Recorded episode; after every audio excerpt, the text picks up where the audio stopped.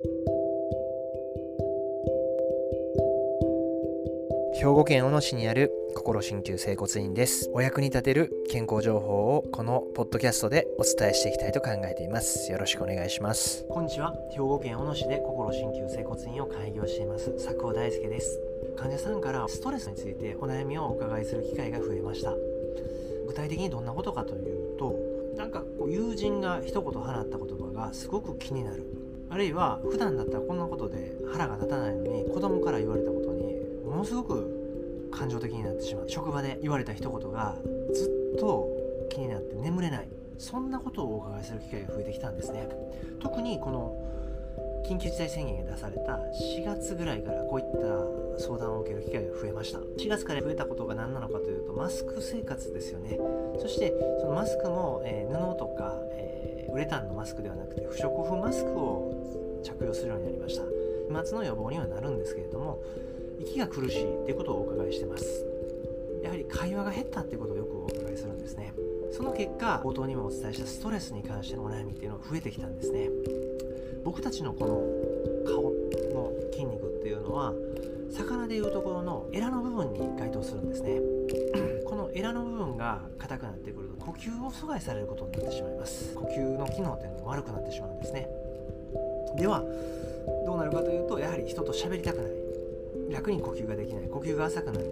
呼吸が浅くなるとどうなるかというと活動する神経ですね。交感神経の高まりが強くなってきます。そういう状態が続くと人間は本能的になってしまうんですね。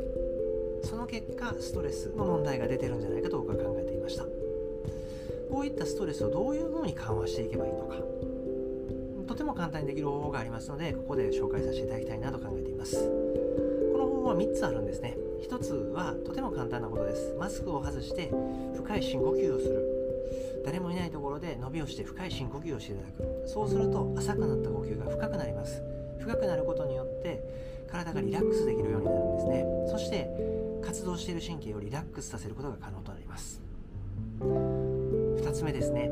次はこの筋肉っていうのは硬くなるとやはりいい状態にならないということをお伝えさせていただきました。どうするかというと顔のマッサージですね。この辺を柔らかくマッサージしてあげてください。特にこの顎の下顎の横こめかみの横耳の上の横ですね。頭と首がつながってるところその辺りをマッサージしてあげてください。ゆっくりマッサージ1分ぐらいしてあげると少し体がリラックスすると思います。そして3つ目です。口を動かさないと人って喋る機会がなくなりますんでどんどんコミュニケーションが減ってくるんですね。そうなるとやはり口を動かさない。その結果呼吸が浅くなる。交感神経が高まる。そしてストレス肩になってくる。こういう悪循環になってしまいますのでマスクを外して友人としゃべる。家族としゃべる。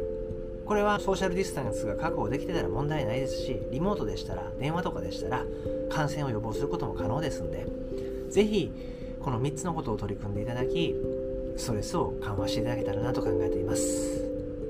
この3つのことをしても一向にストレスの方が緩和しないあるいはイライラが取れない。